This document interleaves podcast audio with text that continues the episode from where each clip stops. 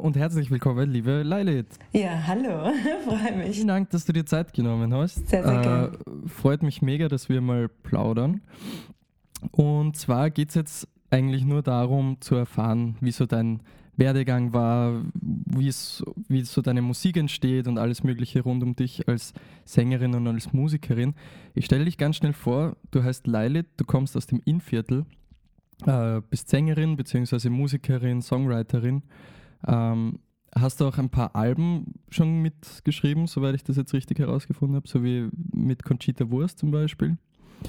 Ähm, und die erste Frage vorweg stellen wir immer oder stelle ich immer, ist, ob du deine Hausübung gemacht hast ja, und zwar ein Getränk vorbereitet hast. ja, habe ich.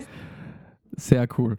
Welches hast du vorbereitet? Ich, hab, ich, glaube, ich habe ein extrem unspannendes äh, Getränk vorbereitet, aber es ist tatsächlich mein Lieblingsgetränk und ich wollte zur Hand haben, äh, ich wollte ehrlich sein, weil es gibt ja Leute, die, die tun dann so, als wäre irgendein spezielles Getränk ja. das Lieblingsgetränk, aber eigentlich ist es eh. Und bei mir ist es ein Bio-Demeter-Traubensaft. Geil. Ja. Ist, der, ist der pur oder gespritzt? Nein, gespritzt. Der ist einfach gespritzt? so süß, weil der ist aus Muskattrauben und die sind so süß, da kriegst du einen Zuckerschock, wenn du es quasi pur Genau. Voll. Ich sehe es gerade, es ist ein roter Traubensaft. Ich bin auch viel mehr Fan von roten Traubensaft. Ich finde den weißen irgendwie nicht so cool. Hm, kommt so ähm. drauf an. Aber ich bin, also grundsätzlich, es gibt einfach den roten viel öfter. Denn den weißen gibt es selten, aber es gibt zum Beispiel im Üppenmarkt gibt's einen Saftstand, aber ich weiß nicht mehr, wie die heißen, Reichberger Reich. Irgendwie Saftladen. Ein Saftladen. Und die haben den besten weißen Traubensaft. Der schmeckt so, okay. der hat so wie Zitrone noch dabei. Also der ist so gut. Ja, das ist ein Traum. Also da würde ich auch für den Geil. weißen, aber den kriege ich nicht so oft, ja, genau. Sehr cool. Ja, ähm, weil die erste Frage wäre eh gleich gewesen, ob du, also trinkst du gern, trinkst du gern Wasser eigentlich? Wahrscheinlich auch. Ja. Äh, jeder Mensch trinkt gern Wasser. Aber was hat es mit dem Wasser in Oberösterreich auf sich, dass da die ganzen super Musikerinnen und Musiker so hervorkommen? Wenn man sich das einmal anschaut, ich meine, Bilderbuch sind aus Oberösterreich, Leia ist aus Oberösterreich, die liebe Ina Regen, mit der du ja zusammen äh, studiert hast, soweit ich weiß, ähm, auch aus Oberösterreich, Parov Stila auch aus Oberösterreich. Also was hat es mit Oberösterreich auf sich, dass da du, ich dass glaube, die Musik so echt, gut wird? Äh, Oberösterreich an sich ist ja nicht unbedingt äh, so mächtig spannend, deswegen äh, bleiben die wenigsten Oberösterreicher dann in Oberösterreich. Aber was definitiv so ist, ist, dass das Musikschulwerk so super ist. Und mhm. das wurde mal so reformiert und da konnten dann Familien mit zwei Kindern, zum Beispiel das zweite Kind, äh, glaube ich, um die Hälfte des Preises oder so hinschicken. Das heißt, das konnte sich wirklich jeder leisten. Und ich glaube, das sind die Früchte die wir jetzt tragen, weil das war, glaube ich, in den 80er Jahren oder 90er Jahren, wo das reformiert worden ist.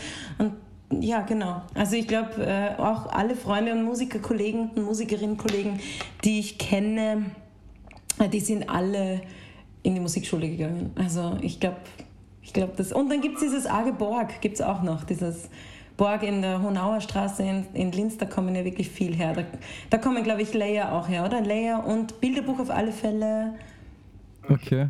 Na, ich finde es ich nämlich so, so spannend zu beobachten, weil, ich weiß nicht, früher oder früher, es ist eh immer noch so, aber die Steiermark war ja auch ziemlich hoch im Kurs immer. Also da sind auch richtig äh, Riesen-Acts hervorgekommen. Aber jetzt kommt mir vor, so die neue, die neue Welle, die kommt so ein bisschen aus Oberösterreich. Lustig. Das ist echt, echt spannend zu beobachten.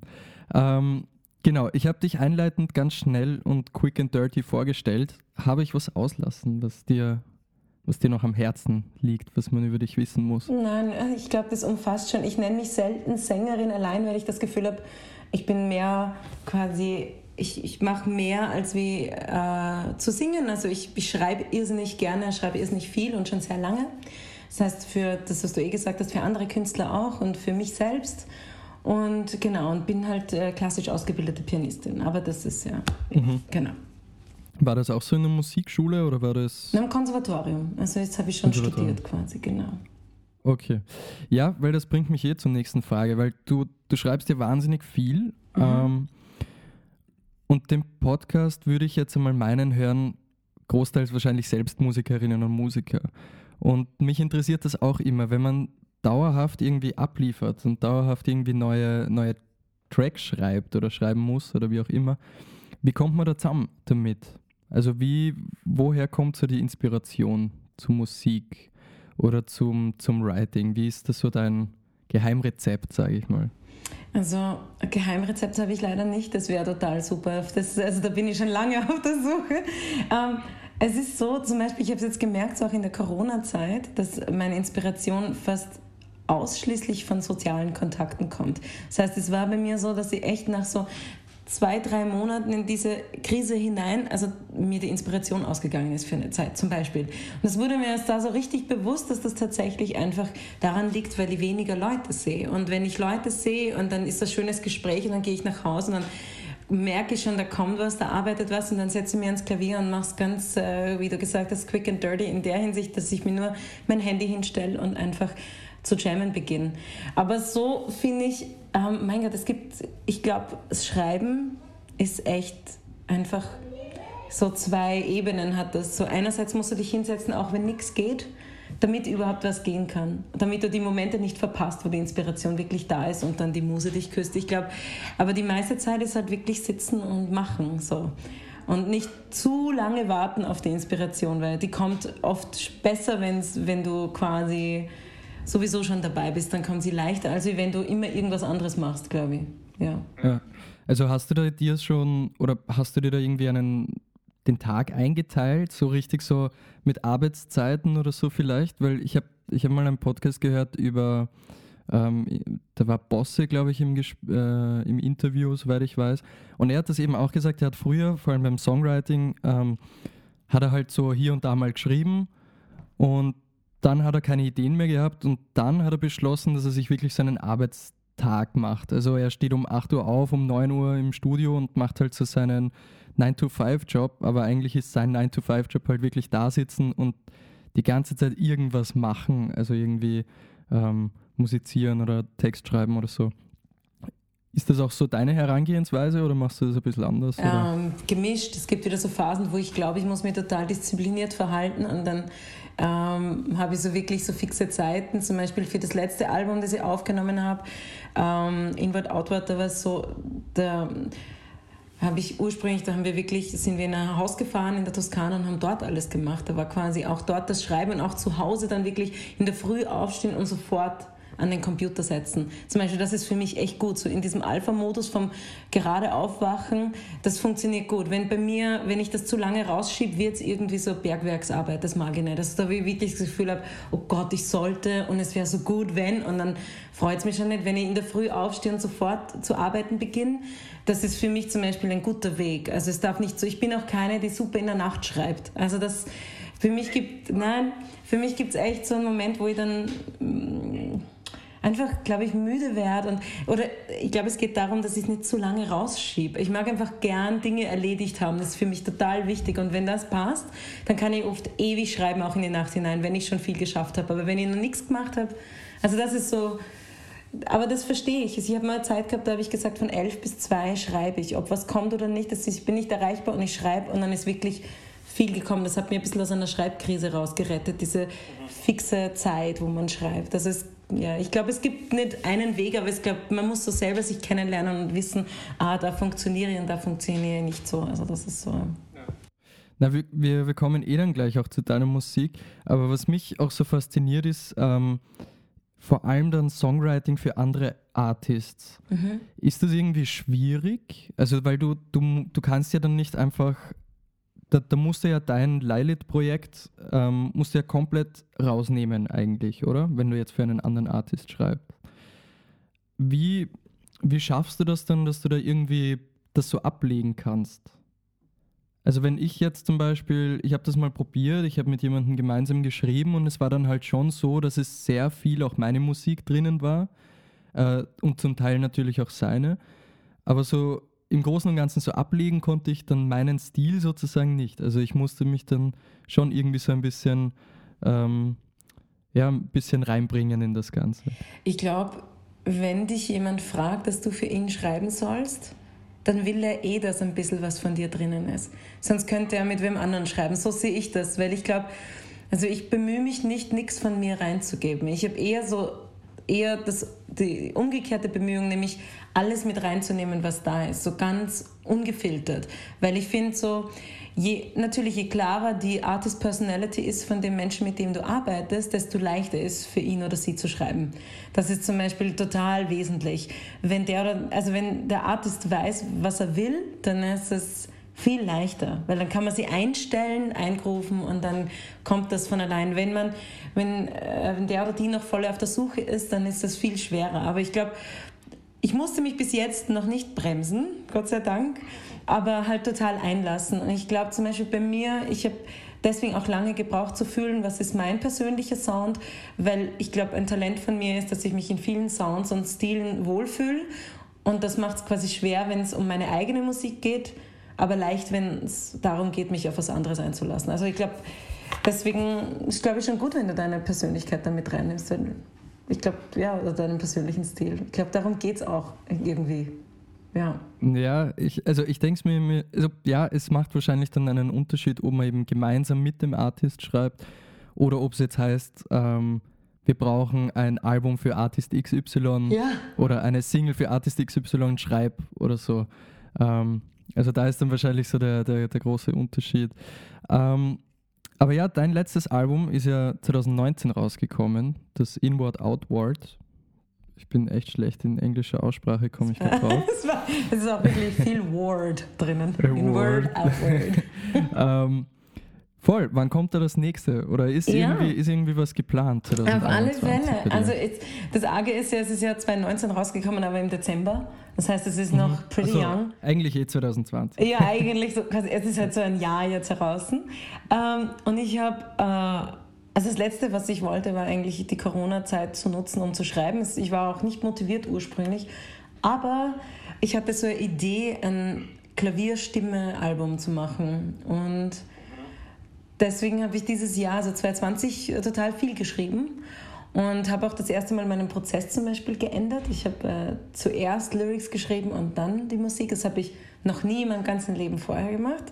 Ähm, ja, ja ähm, total spannend, weil dieses Anraten, also ich habe das nicht selber vor, sondern ich habe zusammengearbeitet mit einem Schauspielcoach, der ist die totale Koryphäe und ein super Typ aus Berlin, Christian Nekrasov und der, äh, bei dem war ich schon öfter auf Kursen, der arbeitet so, wo es nur darum geht, deine innere Wahrheit zu finden. Das heißt, wirklich deine Schutzmechanismen abzulegen beim kreativen Prozess und so true wie irgendwie möglich quasi an jeglichen Kreativprozess ranzugehen. So ohne, was will der hören, was will die hören, was soll ich machen, sondern wirklich nur so ganz alles irgendwie entkleiden und zu sagen, okay, das bin ich und das ist jetzt gerade da und das lasse ich direkt raus, ungefiltert, mit vollem Commitment. Also so die Königsdisziplin des, des Kunstschaffens wahrscheinlich ist. Ja, das puh, wenn du es so nennen willst. Ich glaube ich glaub auch, dass es grundsätzlich... Naja, schon. Ja. es ist schon so das, das Maximum, glaube ich, was man... Also es ist so banal es klingt, aber es ist wahrscheinlich das Schwierigste, was man tun kann. Vor allem beim Songwriting. Eben jetzt nicht darauf zu achten, so, naja, aber vielleicht gefällt das ja dem nicht oder das kann nicht im Radio laufen. Also ich finde, das ist schon, das ist schon eine orge, orge Challenge. Ja. Und ich glaube, das ist aber eigentlich das, wonach wir alle immer suchen. Diese, oder dieses, äh, wie kann ich mich am ungefiltertsten ausdrücken. So, das ist, und das beschäftigt mich schon extrem lange und da ist er einfach so super, der macht ganz viele Sachen. Und der hat zu mir gesagt, weißt du was, wenn du ein Soloalbum machst, dann gehen wir mal nur auf den Inhalt.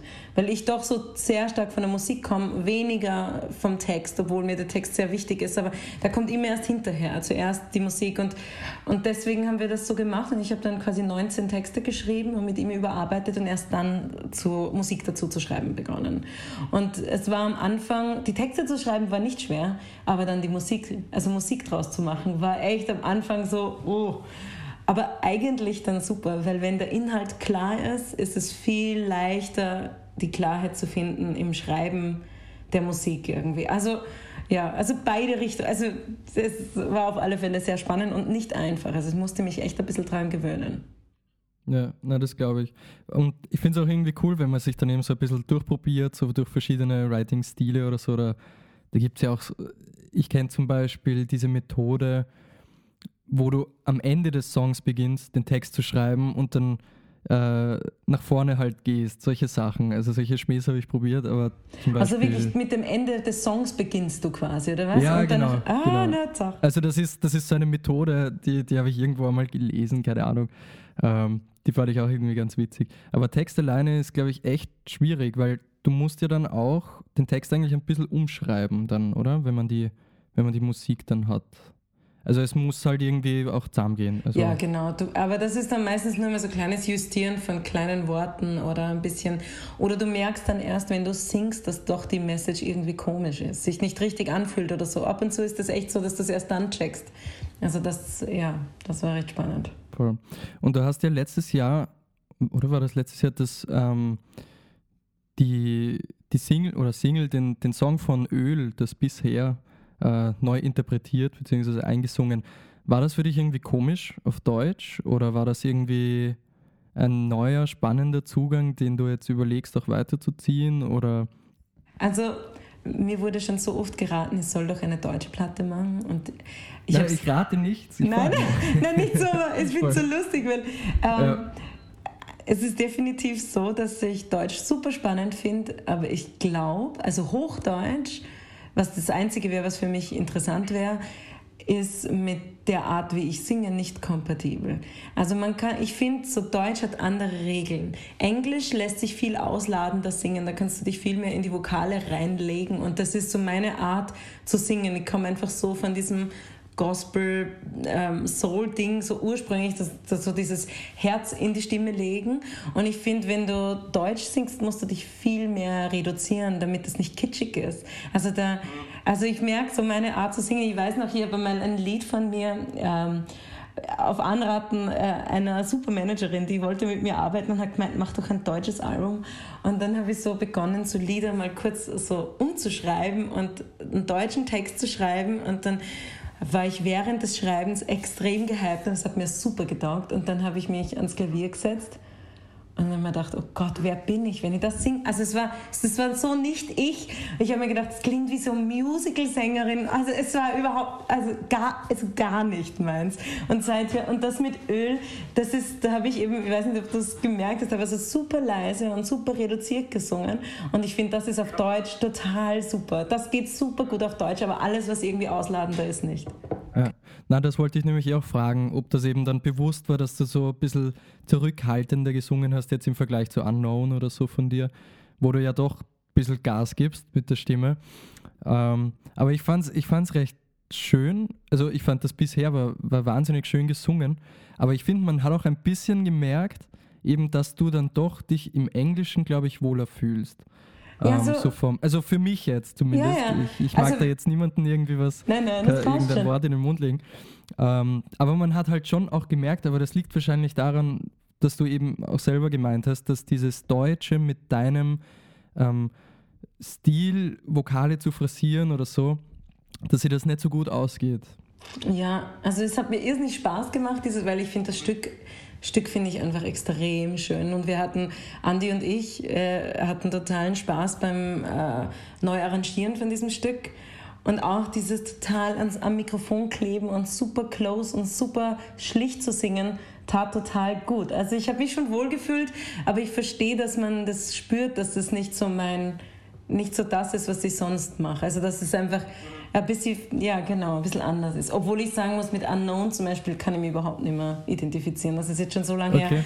Das ist so, so eine Nummer da, also die, die habe ich euch irgendwann aus YouTube runtergenommen, weil es einfach, die habe ich damals in der Endphase meines amerikanischen äh, Vertrags geschrieben und eigentlich für diesen Label-Boss, damit er endlich zufrieden ist. Und das spüre ich bis heute, so diese, diese, oh, dieses, dieses Bitte, bitte, bring das raus. Und er hat es ja nie rausgebracht, aber ja, genau. Ja, das wollte ich eh auch fragen, weil da gab es ja, ähm, wenn man jetzt über, also wenn man ein bisschen googelt über dich, dann findet man eh gleich so deine, deinen Werdegang, sage ich mal, mit dieser Zeit in New York 2015. Ähm, und da hast du bei, wie, wie hieß er, Keda Mas Massenburg? Very good, Kedar Massenburg heißt der, genau. Okay. Ähm, unterzeichnet eben von Motown Records damals. Und das war dann schon, also wie war das so die Geschichte dann für dich? Also du hast da schon ein bisschen so die Härte vom Musikbusiness einmal auf die harte Art und Weise einmal spüren müssen, weil Ähm, er ist dann irgendwie pleite gegangen, soweit ich weiß, und du durftest drei Jahre lang einfach nichts releasen. Genau, und vorher wurde ich auch schon vertröstet die ganze Zeit. Also der, okay. auch wie er quasi noch da war. Also es ist so, es hat so beide Seiten, weil einerseits natürlich war es wie ein extremes Geschenk, mit ihm zu arbeiten, weil der Mensch natürlich einfach, wenn du so, so wie ich aus dem, vom Innviertel so nach New York gehst und dann, und dann ist es und dann arbeitet jemand mit dir, der alle deine Heroes rausgebracht hat. Das war einfach für mich genau, damals genau, zum Beispiel so Amy Winehouse, oder? Amy Winehouse, Erika Badu, D'Angelo, India Arie, also alle diese Leute. Und, und ich weiß nur, dass ich mir wirklich gedacht habe, boah, ist, ist das real? Ja, weil das, es war wirklich äh, surreal. Ähm, und deswegen muss ich sagen, so Revue passierend, äh, war es extrem super. Ich konnte viel lernen. Das Ende war grauenhaft und dieses Gebundensein an jemanden, der eigentlich äh, eh schon nicht mehr arbeiten will, beziehungsweise pleite geht, es keinem sagt und du diese, mit diesen Lügen einfach irgendwie umgehen musst und du weißt ja am Anfang nicht, dass es Lügen sind. Ich wusste lange nicht, dass er pleite ist. Ich, er hat ja immer zu mir gesagt, Eva, um, try to write something äh, simpler. Also er hat immer gesagt, ich schreibe zu kompliziert, deswegen bringt er nichts raus. Dabei im Nachhinein habe ich dann erfahren, dass er das mit allen Artists gemacht hat. Aber das natürlich, das macht was mit dir. Wenn du immer das Gefühl hast, du reichst nicht aus oder es ist irgendwie so, ähm, es ist zu kompliziert, was du schreibst oder du kommst nicht auf den Punkt. Und diese ganzen, diese ganzen Dinge, die er da gesagt hat, die sind eher die, die, die alles schwierig gemacht haben, als wie das, dass ich so lange nichts releasen konnte das war natürlich auch der zweite, der zweite Hammer, dass er mich einfach nicht rauslassen hat aus dem Vertrag. Eigentlich muss ich sagen, also er hat quasi, es gibt so einen Managementvertrag, den er noch immer nicht äh, unterzeichnet hat, dass ich da raus bin. Also das ist, das ist wirklich ein Wahnsinn. Aber nach so vielen Jahren, also kein, vor keinem Gericht würde das mehr halten. Aber es ist trotzdem absurd, der ist so untergetaucht. Und jetzt hat er, wie gesehen, ein neues Label gegründet und fängt wieder an. Aber der war zeitlang war richtig weg. Also es, ja, absurde Geschichte. Weil ich, ich verstehe das nicht. Man, man hört ja immer so Schau, äh, irgendwie so komische Geschichten eben von, von Artists, die dann eben nicht raus dürfen aus diesem Vertrag. Ich verstehe das ja in dem Fall ja überhaupt nicht, weil wenn ich pleite bin, was bringt mir das dann, einen Artist einfach nicht weiterhin zu releasen? Das ist ja mhm. doppelt schlecht. Ich glaube, ich glaub, dass das oft so ein ich glaube, das war sein Ego einfach, der konnte diese Schande, dieses, dass so eine Legende jetzt quasi zugrunde geht am neuen Musikbusiness, weil das hat er auch immer gesagt, dieses neue Business, so wie das jetzt ist, ist für die Leute, die in den 90er Jahren, Ende 90er Jahre Erfolge gefeiert haben, einfach schwer ähm, darüber zu kommen in diese neue Ära, glaube ich. Das ist so, ich meine, der hat ja 140 Millionen Platten verkauft.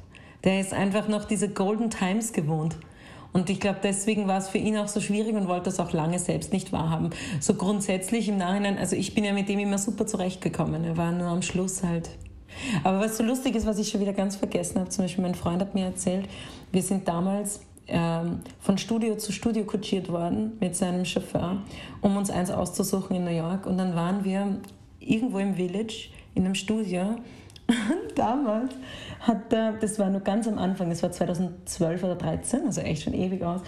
Und da hat anscheinend, das habe ich ganz vergessen, Justin Bieber eingesungen, gerade wie wir dort waren. Und der Rockwilder war quasi als Produzent dort vor Ort. Nein, das ist so lustig und ich habe das ganz vergessen. Und, und, das war das Studio von äh, dem, äh, Fu, äh, nicht Fujis, sondern von Black Eyed Peas. Äh, da gibt es ja so einen Produzenten. Und lauter so Dinge sind da passiert, weil einfach New York New York ist und wenn du mal in dieser Liga irgendwie mit jemandem arbeitest, dann plötzlich merkst du, dass diese Türen einfach aufgehen, was halt absurd ist, weil du natürlich, ja, das kann man gar nicht fassen. Also im Nachhinein ist mir das erst so geschossen, was da alles war. Ja, genau. Voll. Nein, ich finde das eine echt orge Geschichte eigentlich, so aus dem aus dem Innviertel mit zwölf den ersten Gospel-Chor gegründet oder so war dann. ja. Und dann auf einmal steht man in New York im Tonstudio und just und weiß nicht, stört ein bisschen Justin Bieber beim Einsingen. Ja. Das ist schon, schon lässig. Absurd, ja, voll. Deswegen schon super. Cool. Deswegen bereue ich das auch nicht, auch wenn es schmerzhaft war.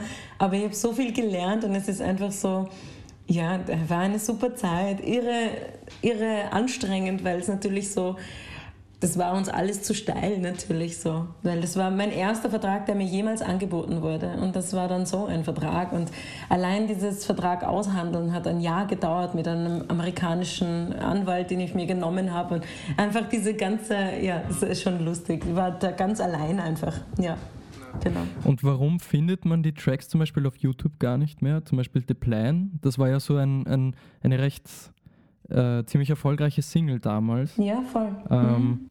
Und die ist jetzt eigentlich ziemlich weg. Ich habe ich hab nur ein Drum-Cover gefunden, wo irgendjemand mit dem Schlagzeug drüber spielt über The Plan. Und das war so meine, ja, das war so meine einzige Möglichkeit, das Lied zu hören. Ja. Ähm, ich schickte den Link dann, ja, also gerne. es war nicht so gut, dieses, es war nicht so angenehm, sage ich jetzt mal, das Lied zu hören, weil er die ganze Zeit voll übertrieben eingedroschen hat. Ja. Ähm, aber warum, warum sind die weg? Ist das eben aufgrund dessen, dass da jetzt so Streitigkeiten waren? Oder? Ähm, der hat quasi mit der Labelauflösung das dann runtergenommen und ich habe auch keinen Zugriff auf diese Songs. Also ich, ich habe die natürlich zu Hause am Computer, die damaligen Masterings, aber aber da, dass sie nicht mehr draußen verfügbar sind, ist wegen ihm. Also der hat das einfach dann gecancelt. Also wir Aber da gibt es ja sicher in jedem Vertrag gibt es ja so eine, so eine Klausel, das nur für bestimmte Jahre gilt, oder? Ja, wahrscheinlich. Ich glaube sicher, dass ich es einfach releasen könnte, zum Beispiel jetzt mittlerweile. Ja. Könnte ich mir, aber wie es halt so ist, diese Songs sind jetzt schon so alt, man ist dann irgendwann auch ist okay, dass die nicht mehr draußen sind. Also es ist okay. Es ist nur natürlich irgendwo absurd, weil wir ja damals äh, iTunes Single of the Week gehabt haben mit The Plan. Ähm, und das war super erfolgreich. Also in, auch diese erste EP, die man nirgends mehr findet, die hat echt super funktioniert in Amerika. Aber da habe ich auch nie einen Cent gesehen. Also es mhm. ist, ja, genau. Ja, es ist schon arg. Also ja, dieses, arg dieses Business kann schon ziemlich grindig werden. Oh, extrem. extrem, extrem. Also, Und das Amerikanische noch mal mehr, weil man irgendwie weniger Einblick hat am Anfang. Also, wenn, also das, da kommt man vor, da, das ist wirklich a pool of sharks. Also okay. Ähm, wir sind eh schon ziemlich gut unterwegs. Ich muss ein bisschen aufs Gas drücken. Ich finde das wahnsinnig spannend. Ähm, was ich irgendwie recht cool finde. Ich habe mir jetzt zum Vorbereiten, habe ich mir Unknown angehört nochmal, wo du jetzt eben gesagt hast, du kannst dich gar nicht damit so mehr identifizieren.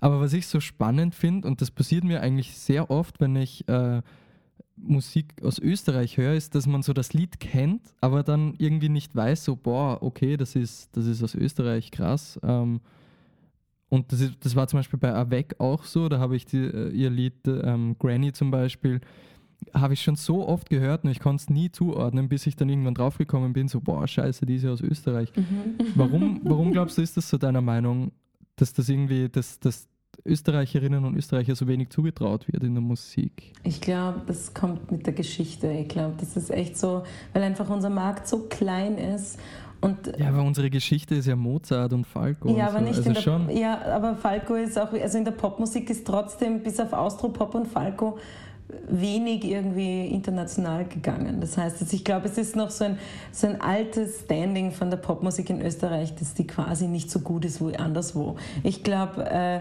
das hört sich aber eh gerade extrem auf, finde ich. Die letzten Jahre, Gott sei Dank, auch durchs Internet, weil man einfach viel flexibler geworden ist und nicht mehr so angewiesen ist auf so große Labels, können einfach Artists super independent releasen. Und dann merkt man erst, wie viel qualitativ hochwertiges Zeug in Österreich gemacht wird, weil wahnsinnig. Allein, ich meine, es geht ja sicher auch so, wie viele Leute man kennt, die so richtig gut sind. Also so ja, in voll. Österreich. Es ist, also, es ist urfaszinierend. Genau. Nämlich auch, wie viele Leute aus ähm, richtig orge Songs einfach so aus dem Keller ausmachen können. So. Also so dieses Home-Studio-Ding ist ja gerade auf einem ganz anderen Niveau und auf einem ganz anderen Level, was richtig org ist, finde ich. Ähm, und es ist echt faszinierend, wenn man da jetzt zum Beispiel den Marco Kleebauer hernimmt. Ja, ähm, eh auch Oberösterreicher natürlich. Was sonst? was, was, was der produziert, ist, ist schon heftig. Also das ist schon so. Marco ist großartig, finde ich auch. Und ich finde, ja. was man so taugt bei dem, der hat irgendwie, der schafft es, dass er so viele verschiedene Stile macht, aber du hörst so seine, also seine Handschrift so raus. Ich finde, das merkt ja. man echt total. Und einfach, und einfach extrem gut und extrem smart und extrem schön, was er macht. Also finde ich auch, der ist volles Ausnahmetalent, finde ich. Der ist schon extrem großartig. Eben auch. Ich war, ich war einmal da in diesem Studio bei ihm ähm, mit der Sophie dann damals und das, das ist ja eigentlich also wenn, wenn, wenn du irgendwem in den Staaten diese Nummern zeigst und dann ein Foto von diesem Studio her zeigst, dann denken die, die, die, die glauben das ja niemals. Also dass das einfach so ein, ich weiß nicht, im 15. Bezirk im Keller irgendwo drin ist. Glaubst du? Ähm, ich glaube, das ist echt nicht. schon anders worden. Weil wenn ich mir denke, wenn ich mit anderen Leuten arbeite, die arbeiten alle von einem äh, Production Room aus. Also weißt du, es ist einfach so die Zeit vorbei, dass man in diese riesigen Studios geht und nur dann kommt gute Qualität raus. Ich glaube, du ja, musst eine voll. gute Aufnahmekette haben, quasi einen super Preamp, der zu deinem super Mikro passt und dann bist du eigentlich versorgt für eine Zeit. Und natürlich, mhm. wenn es dann um Drums geht oder sowas, ist wieder anders, aber an Bass stecke ich an, direkt passt. Also, also es geht einfach so viel schon mit so wenig Platz und, und die meisten Leute, zum Beispiel ein Freund von mir aus New York noch aus der Zeit, ist der Ariel und Ariel hat schon alles Mögliche gemischt, von Puff Daddy bis, also alles Mögliche und der mischt alles out of the box. Also alles, der hat keine, kein, kein Output-Gear mehr sondern er macht alles aus dem Computer. Das heißt, auch diese Größen, und der ist schon lange im Business, sagen auch irgendwann, hey du, what for? Warum soll ich noch irgendwie das und das Kastel kaufen, wenn das Plugin auch genauso passt? Also es ist, mhm. Ja, na, wir, wir, ich finde das auch immer voll faszinierend. Aber wir sind jetzt schon bald am Ende. Ähm, und bevor ich jetzt zum letzten, zum letzten Spiel unter Anführungszeichen komme, okay. ähm, wann, wann kommt denn das Album? Deines? Also oder dieses ist da schon irgendwas geplant? Oder? Ja, also ich habe jetzt quasi die ersten sieben Nummern aufgenommen, mache dann nochmal eine Session im März oder April mit restlichen vier und dann möchte ich gerne mal mit ihm ein bisschen shoppen gehen und mal schauen, was ich so mache mit, äh, ob ich doch, weil ich habe ein eigenes Label, ob ich doch mit jemandem zusammenarbeite. Das heißt, dadurch, dass jetzt eh wahrscheinlich alle releasen werden in diesem Jahr, habe ich jetzt keinen Stress, sofort releasen zu müssen. Also ich werde jetzt mal ganz gemütlich wirklich schauen, dass es fertig ist genauso und fertig gemacht wird genauso, wie es will. Und dann, also es gibt nur keinen wirklichen Plan. Also vor Ende des Jahres auf keinen Fall wahrscheinlich. Nicht das Frühjahr ist, oder so. Ist ein Corona-Song oben? Nein. ich bin echt gespannt, wie viele Corona-Alben oh kommen. Gott. Oder wie viele, ich hoffe nicht so viele. viele. Ich verstehe zwar, dass man drüber ja, schreiben voll. will, aber gleichzeitig, es gibt eh nur mehr dieses Thema, kommt mir vor. Also es ist okay, wenn es in der Kunst weg ist, finde ich. Also da, das stimmt. Ja, cool. Ähm, am Ende von den Folgen machen wir einfach zehn Fragen, die komplett sinnlos sind und auch sehr blöd teilweise sind. ähm, und die du dann eben beantworten darfst, so gut du kannst. Ähm, warte mal, ich brauche einen Stift. So. Und ähm, die erste Frage wäre: Was ist das sinnloseste Wort? Äh, awesome. Blah. Grauslich. Awesome. Ja, grauslich. W wieso? Ich weiß nicht. Finde ich grauenhaft, dieses Wort. Ja. Oder okay. was ich auch grauenhaft finde, ist, wenn man deutsch bleibt, lecker finde ich auch grauenhaft. Lecker, ja, das ist, das finde ich auch grauslich. Mhm. Lecker mag ich auch gar nicht. Ähm, Facebook ist Fahrt. Fahrt? Was ist dir lieber, Facebook, Instagram oder, Instagram. oder TikTok? Nein, TikTok habe ich nicht. Ähm, Instagram, ja. Aber ich bin nicht ja. so die Social Media Tante, genau. Okay. Wovon träumten die Neandertaler? Hm, wahrscheinlich von gebratenen Hähnchen.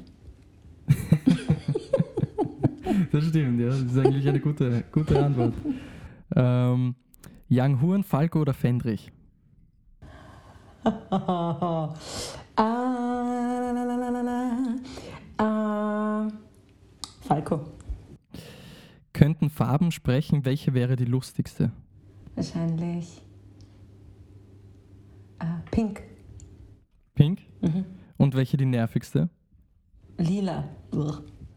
Was, wirklich? Ja, lila finde ich schrecklich. Ich weiß, Prince, Prince, aber ja. lila ist trotzdem grauenhaft. Ja. Okay, ich hätte mir jetzt irgendwie erwartet, so Neon grün, gelb. Achso, ist auch grauslich, aber ich finde lila, ich weiß nicht, lila finde ich ganz schlimm. Ja. ähm, was singst du unter der Dusche? Ah, Kopfstimme. Oder bist du kein Unterduschensinger? Aber meistens nur Kopfstimme. Ich liebe Kopfstimme in der Dusche. Okay. Und sind das eigene Songs oder sind das Meistens Covers, irgend, irgendwas. Aber ich bin so ein Mensch, ich merke mir Melodien sehr schwer. Ich muss immer alles lesen. Ich bin total visuell äh, und mhm. nicht audiomäßig geprägt. Das heißt, meistens singe ich irgendwas. Genau. Irgendwas, was daherkommt. Genau. Okay. Was eigenes. Und führst du auch so Selbstgespräche oder so unter der Dusche? Ich mache das manchmal, ich finde das so lustig. Dann interviewe ich mich so selber unter der Dusche und so. Ja, weißt Nicht? du, wo, woher das vielleicht kommen könnte? Äh, weil anscheinend, wenn du zum Beispiel eine, eine kreative Blockade hast, sollst du duschen gehen. Weil, ja, voll, das ist urcool. Genau. Da, da kommen alle Ideen. Genau, also vielleicht ist das deswegen, aber Selbstgespräche unter der Dusche habe ich noch nie geführt, aber finde wäre okay. wär vielleicht mal probieren. Okay, ich habe ich hab gedacht, ich bin nicht weird, aber anscheinend bin ich doch. Doch, ich glaube okay. schon. Ich glaub. Was ist dein Lieblingsbrotrezept?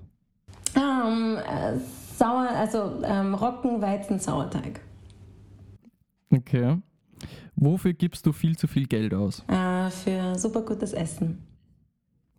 Ja, aber ist das dann zu viel Geld, was ja. man ausgibt? Ja. Echt? ja. Kann man, für, kann man echt für Essen zu viel Geld ausgeben? Ja, also ich glaube, also ich gebe, zum Beispiel, ich bin echt kein Mensch, ich habe nicht viele Laster, zum Beispiel, ich muss jetzt überhaupt nicht Kleidung oder sowas, das ist immer alles, das mag ich gern, aber so brauche ich nicht viel oder sowas, aber Essen ist lustig, da, da ist mir das Börsel völlig egal. Und das wirkt sich aus. Es gibt für mich nichts Schöneres, als einfach in so Delikatessenläden reingehen und einfach. Ah, so aber das ist auch geil, finde ich. So einfach so durchschauen, was da gibt und dann, ja, ich weiß nicht, 10 Euro für eine Olive zahlen oder genau. so. Genau. Und letztens hat ein Freund von mir total dekadent äh, für seine Freundin und wir durften auch dabei sein. Äh, Ravioli gemacht mit, ähm, hat es mit so einem Dressiersack quasi so die Ravioli gefüllt mit Ricotta und Spinat und dann einen Eidot darauf gesetzt und dann mit brauner Butter serviert und drüber Trüffel gehobelt und ich muss echt sagen, es war so geil. Na, unglaublich. Aber also, kochst du auch gerne oder, oder gibst du nur Geld fürs, fürs Essen Nein, ich koche auch super gern, super überdrüben, überdrüber Gerichte. Also ich mag das total gerne, so stundenlang, den ganzen Tag in der Küche stehen, mag ich total sehr cool. Okay, letzte Frage ist meine Lieblingsfrage. Komme ich gerade drauf, weil ich sie lese. Ähm, geilster Dorfdisco-Song ist. Ah, na na na, na na na na na, wie heißt er denn? Ah, ah Kylie Minogue. Äh, Echt? Hip, ah, na, äh. I can't get you out of my head. Ja, ja, voll, ich weiß voll, welchen du meinst. Okay, ja, nein, kenne ich nicht. Also ich kenne ihn schon, aber ich weiß nicht, wie er heißt. Ich weiß auch nicht, wie er heißt. Ähm. Sonst Dorfdisco, das war halt bei meiner Dorfdisco damals auch äh, äh, Pixies. Ah, wie heißt denn der Song? Das fällt mir so ein, was Dorfdisco, weil natürlich war ich auch viel in einer Dorfdisco, weil es gab einfach sonst nichts. Und, und um, der beste moderne Dorfdisco-Song? Du meinst irgendein Prolo-Hit, der aber irgendwie geil ist? Ja, Prolo muss jetzt nicht sein. Also zum Beispiel, also mein, ich muss sagen, mein Lieblingsdisco, also so Dorfdisco, und das meine ich jetzt gar nicht böse, aber ich finde ich find Dorfdisco-Songs wahnsinnig faszinierend, weil du es halt schaffst, ähm, ich weiß nicht, komplett besoffene Menschen innerhalb kürzester Zeit zum Mitgrölen äh, anzustiften. Und da finde ich es Cordula Grün einfach ein wahnsinniger Orga-Song, weil du halt wirklich innerhalb, wenn du dieses Lied hörst, innerhalb von einer Sekunde ist wurscht, wie viel Alkohol du intus hast, du kennst es einfach und du weißt genau, was jetzt passiert. Voll. Und das finde ich sehr cool. Also so, so in die Richtung. Voll. Uh. Wow. Was Modernes. Oh Gott. Da fällt mir jetzt gar nichts ein. Warte mal. Gibt es so viele. Ah, zum Beispiel, was nicht modern. Aber New York von der Alicia Keys ist auch so eine Nummer. Ja, voll, das ist ja. auch sehr, ja. das stimmt. Ja. Oder von der cool. Adele, ähm, diese, na, dieser große Hit, There's a Fire Starting in My Heart. Uh, couldn't get it out. Weißt du, was ich meine? Dieser. Ja, ähm, ist das nicht irgendwie, wo dann im Chorus We, we Could Have Had It Genau, all so? genau, genau. Dieser. Ah, ist eh Rolling in the Deep. Naja. Rolling in the Deep. Voll, okay. Aber ja, dann haben wir das aufgeklärt. Ja, wahrscheinlich New York noch eher von Alicia Keys, glaube ich. Aber Dorfdisco ist irgendwie gemein. Ja. Ja, cool. Dann äh, sind wir durch, weil meine Free Zoom-Version ist jetzt dann zu Ende. Vielen herzlichen Dank, dass du dir Zeit genommen hast. Das war Lieben sehr, sehr gern. spannend. Lieben ich hoffe, es hat dir auch Spaß gemacht. Ja, sehr. Danke, danke. Es ist genau der Traubensaft zu Ende, von dem her passt es ja auch perfekt. Ja, optimal, optimal. ah ja, nur kurz noch. War das bei dir dann, was für ein Tee war das? Ist das dann dein Lieblingsdrink? Uh, äh, nein, ich, hab, ich muss morgen ins Studio und ich bin ich, ich bin leider Raucher und ich habe einfach übertrieben jetzt die letzten zwei Tage und deshalb muss ich jetzt ein bisschen, ähm, was ist denn das? Ein fertiger Salbei Honig-Ingwer-Tee von Spar. Aber da wäre es sogar besser, jetzt als Gesangscoach ein, ein kleiner Tipp, äh, dass oh. du, dass du ähm, nur abgekochtes Wasser trinkst, aber dafür wirklich in rauen Mengen. Mhm.